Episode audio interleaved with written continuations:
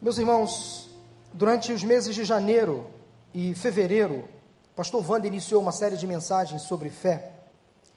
E os demais pastores que por aqui pregaram passaram também essa visão à igreja. Ouvimos muitas mensagens sobre fé. Nos próximos dois meses, a começar deste domingo, março e abril, nós vamos destacar um outro valor da nossa igreja. Nós possuímos três valores fé, serviço e amor. Falamos sobre fé, pregamos sobre fé, pensamos sobre fé em janeiro e fevereiro. E a partir deste domingo, o pastor Wanda e os demais pregadores que usarão este púlpito estarão falando sobre serviço. E neste culto da tarde, gostaria, primeiro domingo de março, gostaria de propor para esta mensagem justamente uma transição nesses dois valores que acabei de citar da fé ao serviço. Nós vamos analisar no Evangelho de Lucas, no capítulo 6, abra sua Bíblia, por favor, a história de um homem que saiu de um estado de prostração, de inoperância, de incapacidade para um estado de servidão, de operância, de capacidade. Um homem que confiou na proposta de Jesus, que acreditou nas suas palavras, um homem, posso dizer, cheio de fé. E a, o tema para esta mensagem, fazendo então essa transição entre os dois valores, é o seguinte: quando a fé nos faz servir. Quando a fé nos faz servir. Quando um crente recebe de Deus esse dom e começa a colocá-lo em prática, automaticamente, naturalmente, este discípulo de Cristo, este crente, passa a servir. E o servir ao próximo e, consequentemente, a Deus, passa a ser não mais uma obrigação, não mais um peso, mas um privilégio. Um privilégio. Vamos ler a palavra, Lucas capítulo 6, a partir do versículo 6. Lucas capítulo 6, a partir do versículo 6, diz assim: Noutro sábado, ou seja, num outro sábado, porque no anterior, talvez, Jesus estava também desafi sendo desafiado pelos mestres e fariseus. No outro sábado, ele, Jesus, entrou na sinagoga e começou a ensinar. Estava ali um homem cuja mão direita era atrofiada. Os fariseus e os mestres da lei estavam procurando um motivo para acusar Jesus. Por isso observavam atentamente, para ver se ele iria curá-lo no sábado. Mas Jesus sabia o que eles estavam pensando e disse ao homem da mão atrofiada: Levante-se e venha para o meio. E ele se levantou e foi. Jesus lhes disse: Eu lhes pergunto: O que é permitido fazer no sábado, o bem ou o mal? Salvar a vida ou destruí-la? Então olhou para todos os que estavam à sua volta e disse ao homem: Estenda a mão. Ele a estendeu e ela foi restaurada. Mas eles ficaram furiosos e começaram a discutir entre si o que poderiam fazer contra Jesus. Durante seu ministério, Jesus foi constantemente perseguido por mestres da lei, fariseus, hipócritas, que julgavam fazer tudo certinho, que julgavam cumprir a lei letra por letra, Estava Jesus ali na sinagoga e foi questionado, acusado por fariseus e mestres da lei, para ver se ele curaria uma pessoa doente, enferma, num dia de sábado. Quando a fé nos faz servir, fazendo então essa transição dos dois valores que estamos pensando nesses primeiros meses do ano, eu quero propor para vocês três ideias, três pensamentos, três exemplos à luz da, daquilo que Jesus pôde demonstrar nesse texto, à luz daquilo que Jesus pôde fazer a este homem, à luz do que Jesus pôde mostrar àqueles fariseus, àqueles mestres da lei, à luz daquilo que Jesus pode nos ensinar nesta tarde. Primeiramente, observe em primeiro lugar que Jesus tinha o hábito de frequentar a sinagoga. Como judeu, ele observava a lei. Jesus em nenhum momento descumpriu a lei. Mas ele deu a alguns aspectos da lei uma nova roupagem, uma nova interpretação. Por isso que nós temos o Novo Testamento. É uma nova maneira de olhar para a lei, de viver a lei. Nós não somos legalistas, nós não cumprimos a lei na letra, porque a letra mata, mas o Espírito de Deus em nós nos dá vida. Então Jesus em nenhum momento descumpriu a lei. Muito pelo contrário, ele era um fiel seguidor da lei, por isso ele estava no sábado na sinagoga. Jesus era constantemente desafiado pelos fariseus. E aqui encontramos então o Cristo, o Mestre, o Filho de Deus, em uma sinagoga em pleno sábado. Curiosamente, os fariseus, os mestres da lei, ficavam por ali à espreita, perseguindo Jesus, observando se Jesus é, cometeria algum erro, se ele quebraria algum aspecto da lei, principalmente, neste caso aqui, o sábado, a guarda do sábado. A sinagoga naquele tempo era um lugar que dava identidade ao judeu. Quando havia pelo menos dez, dez homens, dez homens judeus em uma cidade ou em um povoado, eles naturalmente tinham a responsabilidade de iniciar uma sinagoga. Dez homens, um pequeno grupo, tinham a responsabilidade de iniciar uma sinagoga. A sinagoga era o centro de uma comunidade judaica. Ali na sinagoga eles cultuavam a Deus, eles aprendiam, eles ensinavam, era o principal centro de ensino e também da fé. Eles eram socializados através da sinagoga. A sinagoga tinha uma grande importância, como tem até hoje para o povo judeu. Dava identidade ao judeu como povo escolhido de Deus. Toda sinagoga tinha um líder, um rabino. Ele tinha a tarefa de educar o povo sobre como viver diante de Deus. E nas sinagogas se reuniam muitas pessoas, de todos os tipos, todos os gostos, dos mais legalistas aos menos legalistas, dos mais perfeitos aos menos perfeitos. Todo tipo de gente entrava na sinagoga.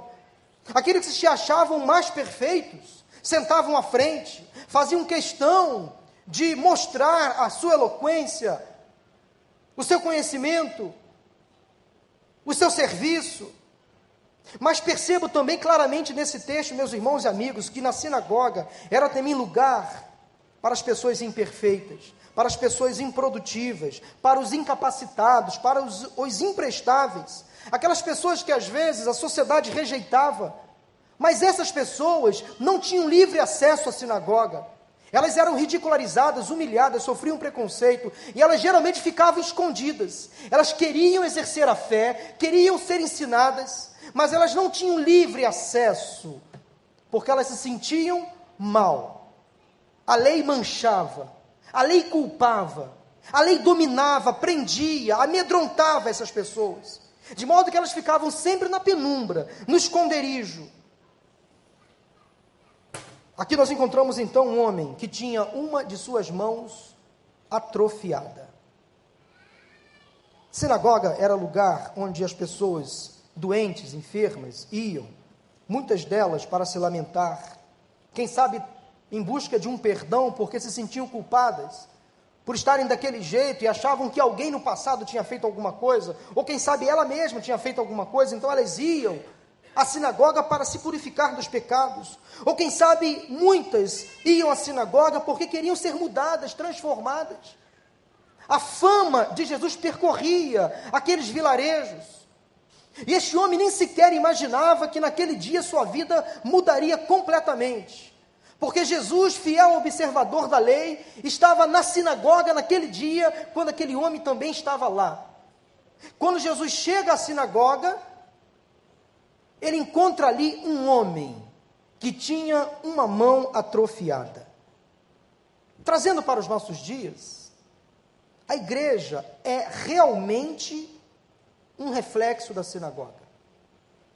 Nós adquirimos uma cultura religiosa, uma cultura judaico-cristã. E nós não podemos negar, pela nossa história religiosa, que nós temos um certo apreço ao espaço físico, ao que chamamos erroneamente de templo.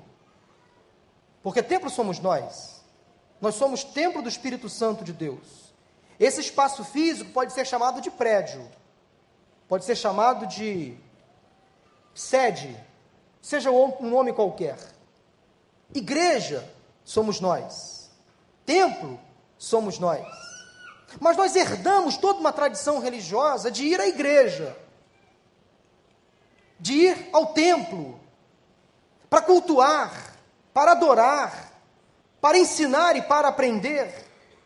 Não somos judeus, somos cristãos, mas é inegável então que herdamos da cultura judaica o hábito de frequentar a igreja.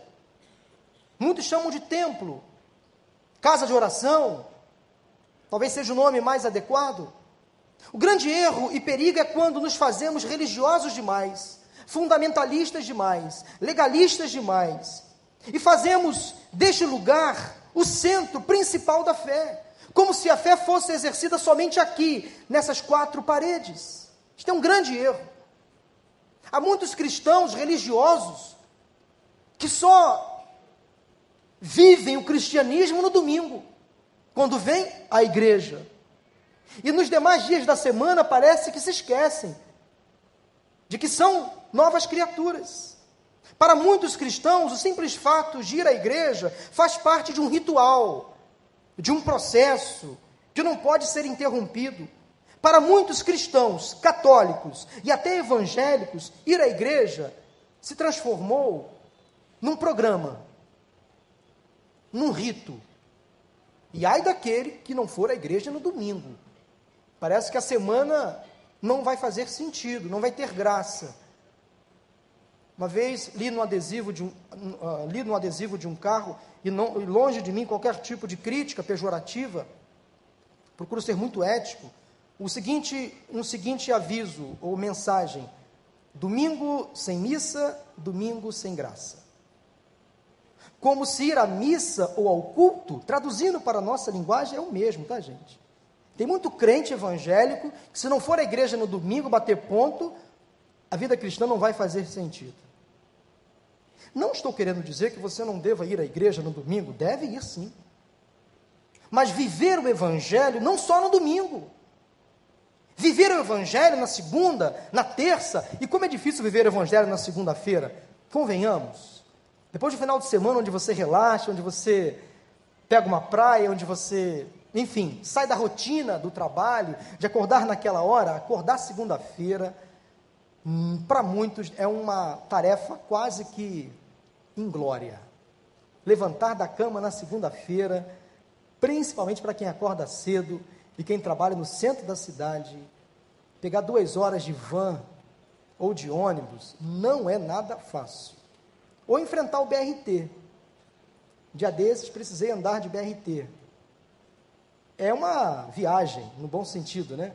Mas um ônibus grande, mas não para de entrar gente. Impressionante, entra gente, sai gente, o ônibus fica cheio, esvazia, fica cheio, esvazia, e a alvorada não chega. Gente, tem povo, o nosso povo sofre. Mas às vezes, segunda-feira, você não dá vontade de sair da cama. Mas, gente, é onde a nossa fé é testada na segunda, na terça, na quarta, na quinta, na sexta, no sábado e vem o domingo.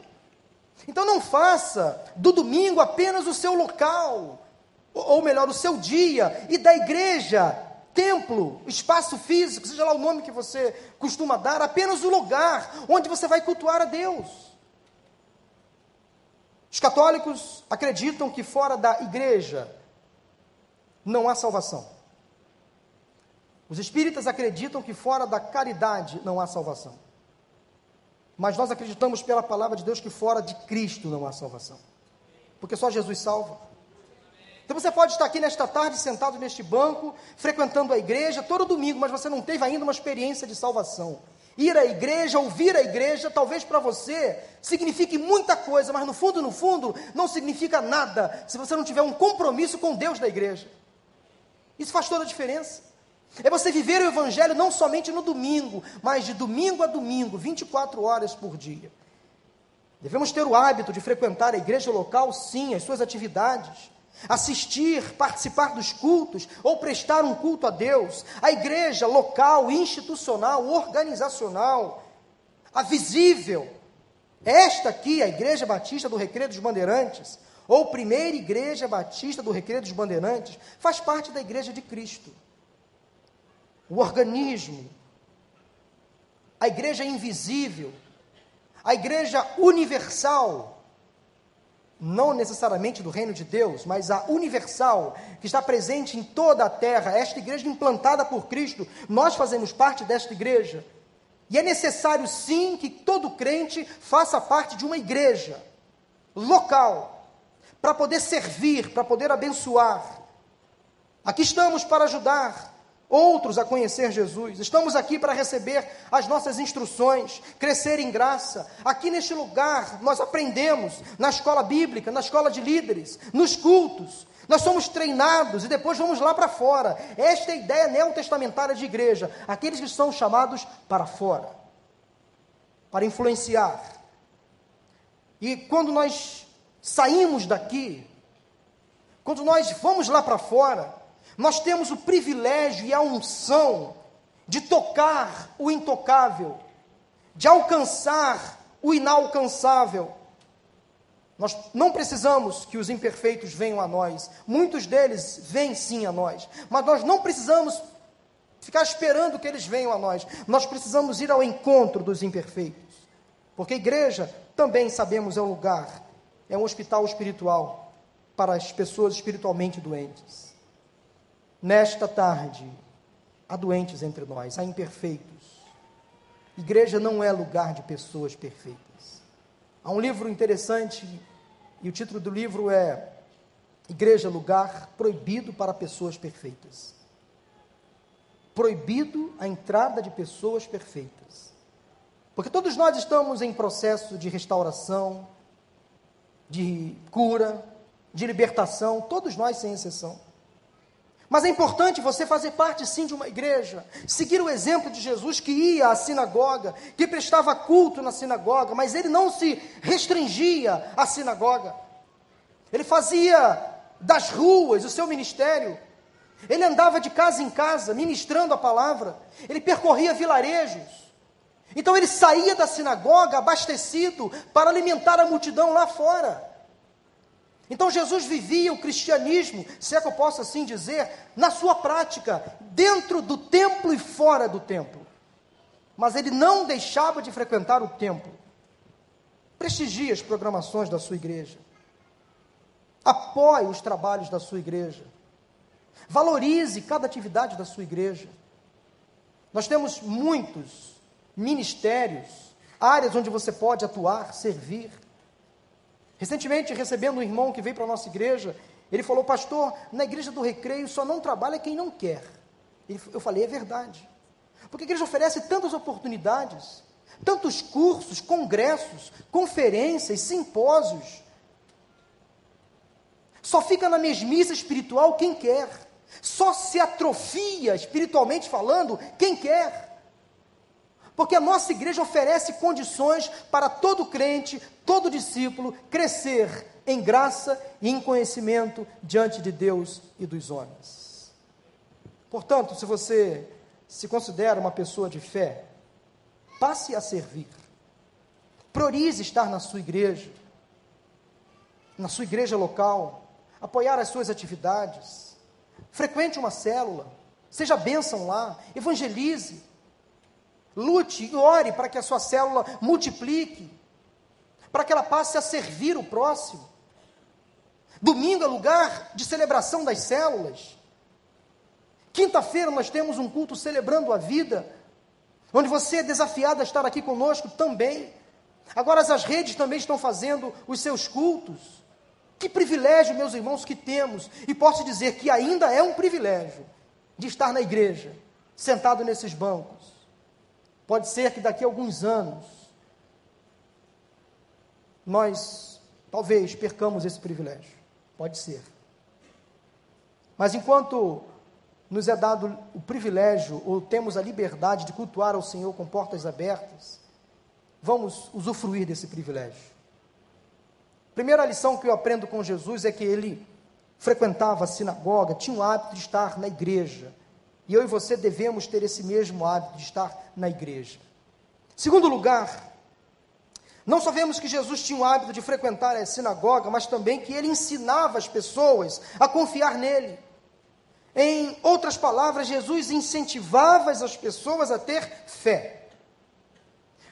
Jesus, ao entrar na sinagoga, se depara então com um homem com a mão direita atrofiada. Interessante que nos outros dois evangelhos que, que citam essa mesma passagem, Marcos e Mateus, ou Mateus e Marcos, na sequência, os dois outros evangelistas não citam que mão era a atrofiada.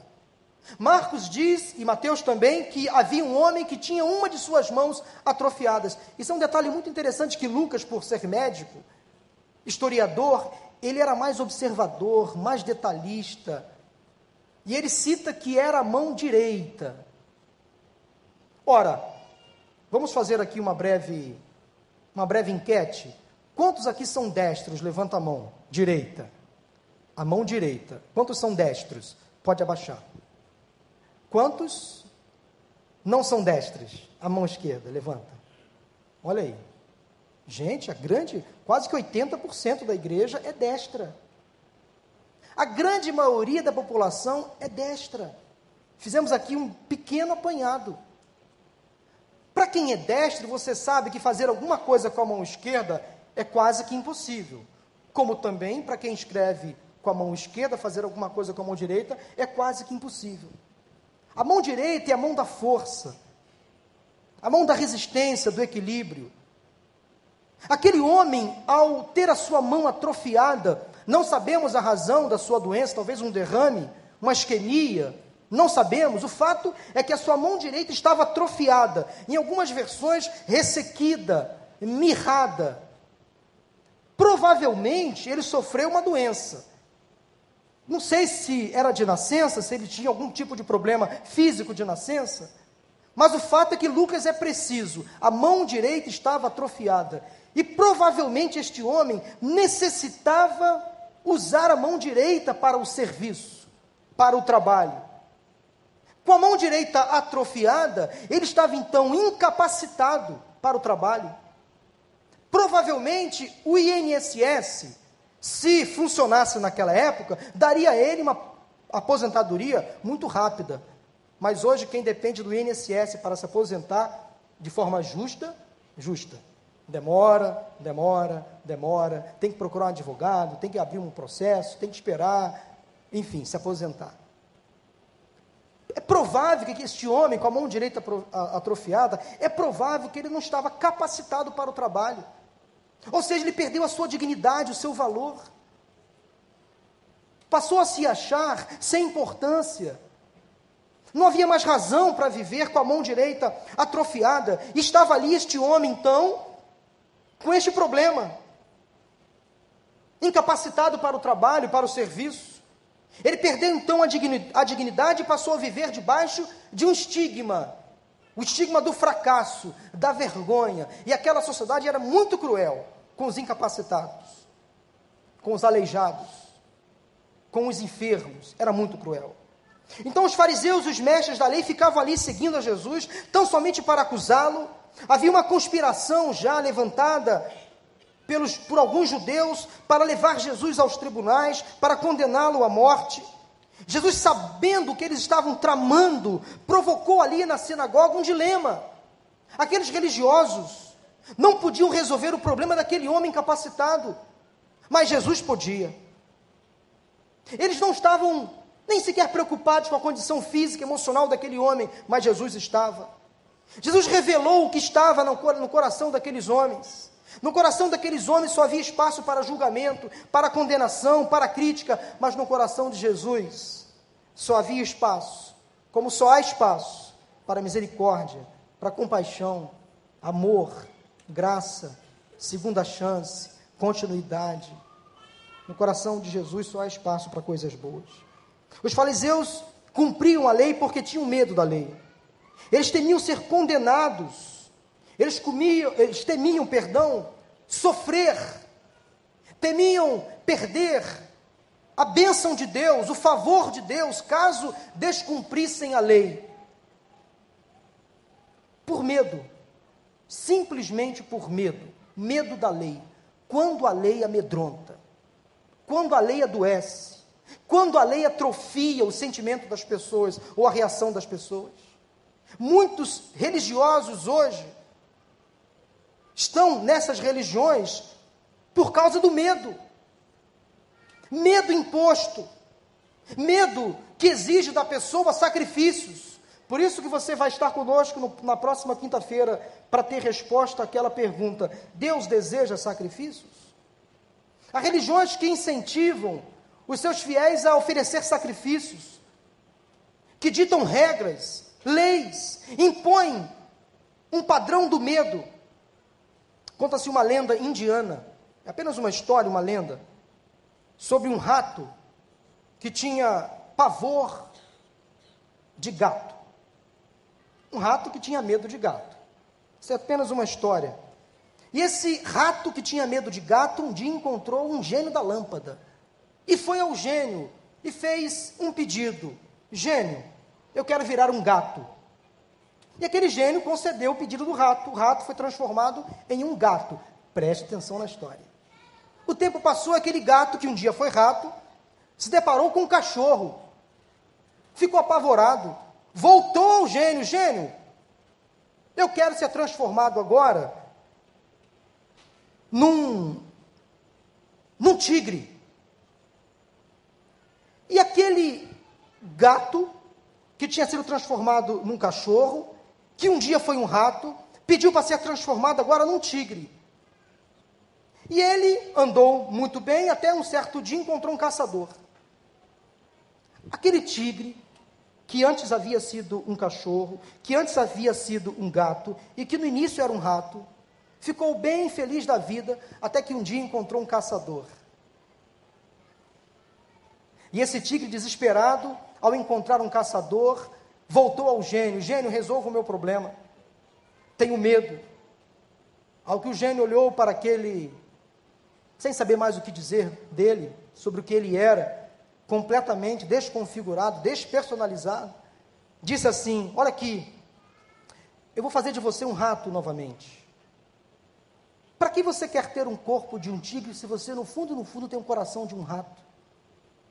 Ou seja, havia muito medo naquele sujeito, naquele indivíduo, e essa história, essa lenda retrata a vida de muitas pessoas que querem ser sempre algo, algo além, algo a mais, mas no fundo, no fundo, contraem medos, esquisitices, que impedem essas pessoas de servir, presas a medos presas a legalismos, presas a histórias no passado, que impedem essa pessoa de ser útil a alguém. Os fariseus tinham o coração de um rato, eram pessoas medrosas, presas à lei, viviam por medo.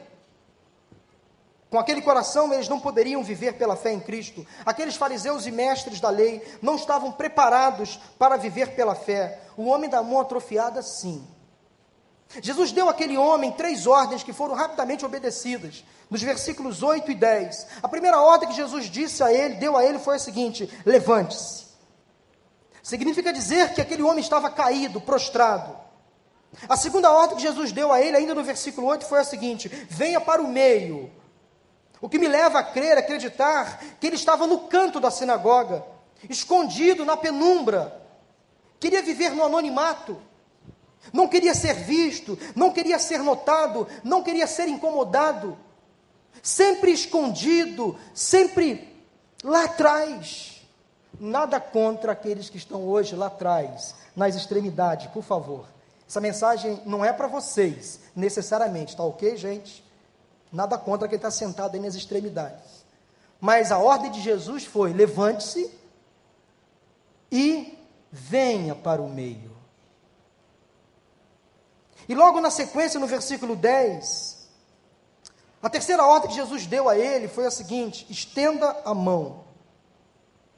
Isso também me leva a acreditar que aquele homem vivia com as mãos escondidas, talvez encobertas para trás, com medo da atrofia, com vergonha da atrofia. O que vão dizer de mim com esta atrofia?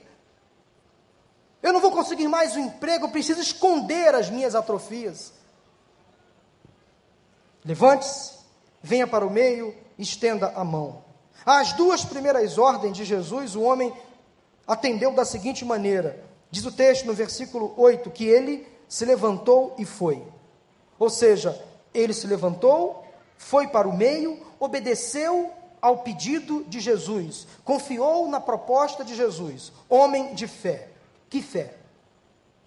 A segunda ordem, a resposta foi igual. Diz que ele a estendeu.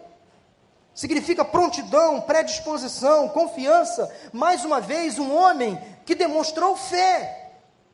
Fé é confiar na proposta do Cristo, do Mestre. É acreditar que Ele é Senhor, que Ele é Salvador, que Ele tem poder para fazer infinitamente mais. Isto é fé. Então Jesus estava querendo ensinar para ele como ser uma pessoa de fé, para na sequência passar a servi-lo. Exponha-se na obra do Senhor. Não tenha medo de servir. Não tenha dom. Ou não peça ao Senhor o dom de canto, ou aqueles que só vivem no canto da parede, escorados. Peça a Deus outros dons. Sirva. Levante-se. Saia dessa prostração. Levante-se, venha para o meio, se exponha. Estenda a tua mão num ato de adoração ou de prostração. Não se sinta mais incapacitado. Trabalhe, faça algo para o Senhor. Deus te abençoará quando você se dispor, quando você se colocar à disposição para ser usado por Ele. Em terceiro e último lugar, Jesus não somente frequentava a sinagoga, e isso nos ensinou um exemplo, ele não somente ensinou aquele homem a ter fé, como também colocou nele o desejo e a capacidade de servir, ou seja, deu àquele homem a condição de retomar o seu ministério ou o seu trabalho. Após perceber a fé daquele homem, o Senhor restaurou a mão dele. Diz o texto que imediatamente a mão atrofiada foi restaurada. Aquela mão direita, antes atrofiada, agora estava boa novamente, pronta para o serviço, pronta para trabalhar.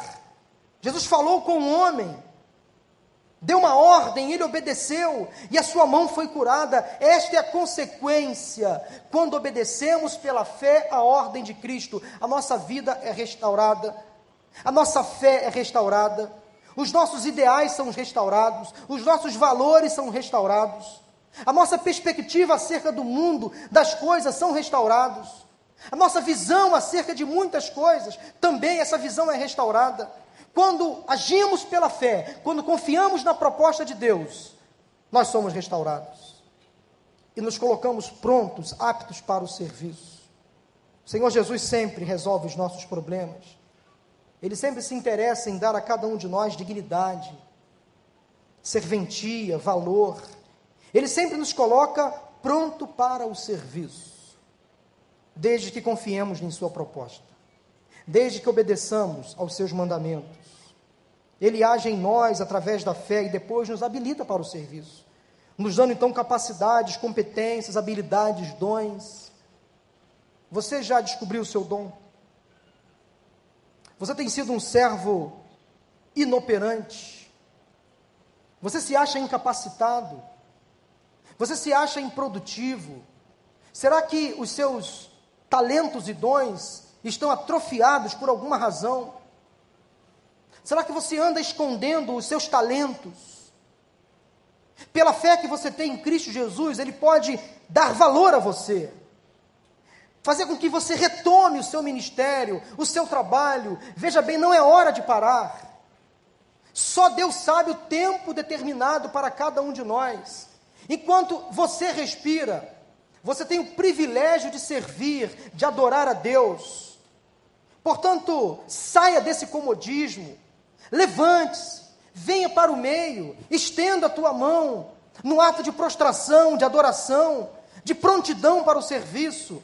Tenha fé em Cristo, ouça a sua voz e sirva, abençoe, adore. compartilhe, retribua, oferte. Por mais que você ache que não tem nada a oferecer. Por mais que você perceba, talvez, que ainda não tem muito a compartilhar. Talvez você se sinta ainda um crente incapacitado. Pastor, sou novo na fé, não conheço a Bíblia direito. Deus valoriza os pequenos começos. É de gente assim, humilde, que se acha incapacitada que Deus tem prazer em trabalhar. É de gente assim que se acha improdutiva, incapaz. É de gente assim que se acha que não tem valor, é que Deus gosta de atuar. Deus rejeita o soberbo, mas dá graça ao humilde, está na palavra. Então, se você acha que não tem condições de servir, que não tem capacidade, que não tem habilidade, que não tem dons, que não descobriu ainda o seu chamado, é exatamente você. Você que Deus quer contar. Quando você vai procurar um emprego no mundo secular, você vai se deparar com uma concorrência muito grande. As empresas buscam os melhores profissionais, aqueles que podem apresentar o melhor currículo, a melhor formação, os melhores cursos. Mas no reino de Deus é o inverso.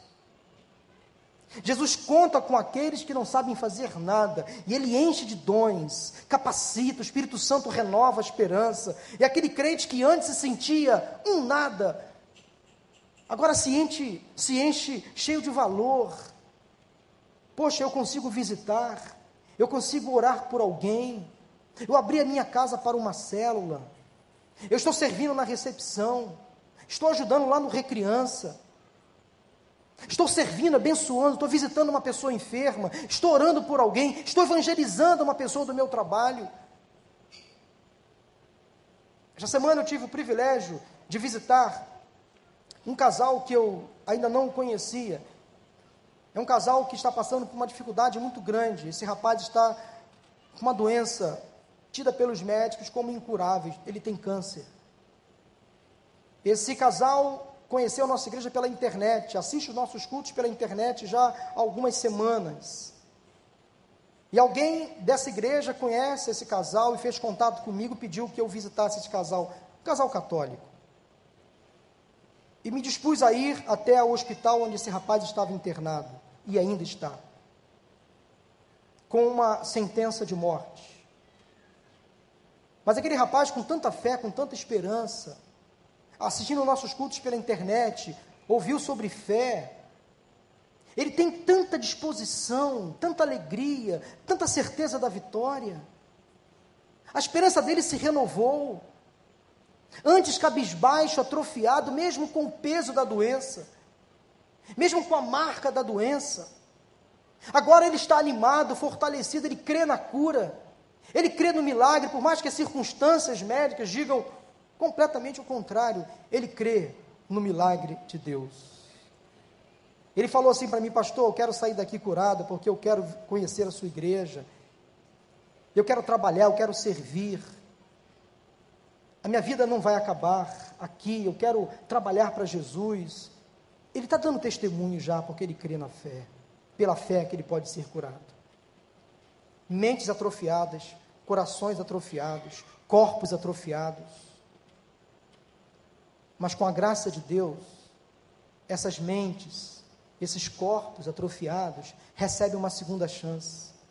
Pela fé, você se torna apto a servir. Somos imperfeitos. Deus deseja tratar nossas imperfeições à vista de todos. Nem sempre nos sentimos aptos para o trabalho, mas o Senhor nos capacita, porque nós somos apenas um instrumento nas mãos de Deus. Para encerrar, eu quero dizer que Jesus nos ensinou uma grande lição nesta passagem. Igreja é lugar onde aqueles que têm pouca ou nenhuma fé são curados, tratados e restaurados para uma vida de serviço. Meu irmão, Deus não vai desistir de você. Ele está sempre pronto para corrigir, incentivar, capacitar aqueles que confiam nele. Jesus é o grande médico. Só Ele tem poder para curar as nossas atrofias as nossas feridas. Alguma parte da sua vida, alguma área da sua vida que está atrofiada, talvez a sua esperança se atrofiou. Talvez a sua fé, por alguma razão, se atrofiou. Talvez a alegria que você sentiu um tempo se atrofiou. Talvez aquela paz que você sentia dentro de casa, por alguma razão, ela minguou, ela mirrou. Você precisa, pela fé, confiar que Deus tem poder para restaurar aquilo que você acha que não tem mais valor. O Espírito Santo habita em você. Eu queria orar por você nesta tarde. Se você se sente incapacitado por alguma razão, com a sua vida talvez se sentindo vazia, pela fé em Cristo, Deus pode resgatar a sua dignidade. Deus pode colocar em você dons espirituais. Deus perdoa pecados, Deus, Deus cura doenças físicas, emocionais. Eu queria que você confiasse na proposta do Senhor. Assim como aquele homem lá na sinagoga, que ao ouvir de Jesus aquelas ordens, obedeceu prontamente. Ele levantou-se, saiu da prostração, ele veio para o meio, saiu do canto, da penumbra, do esconderijo.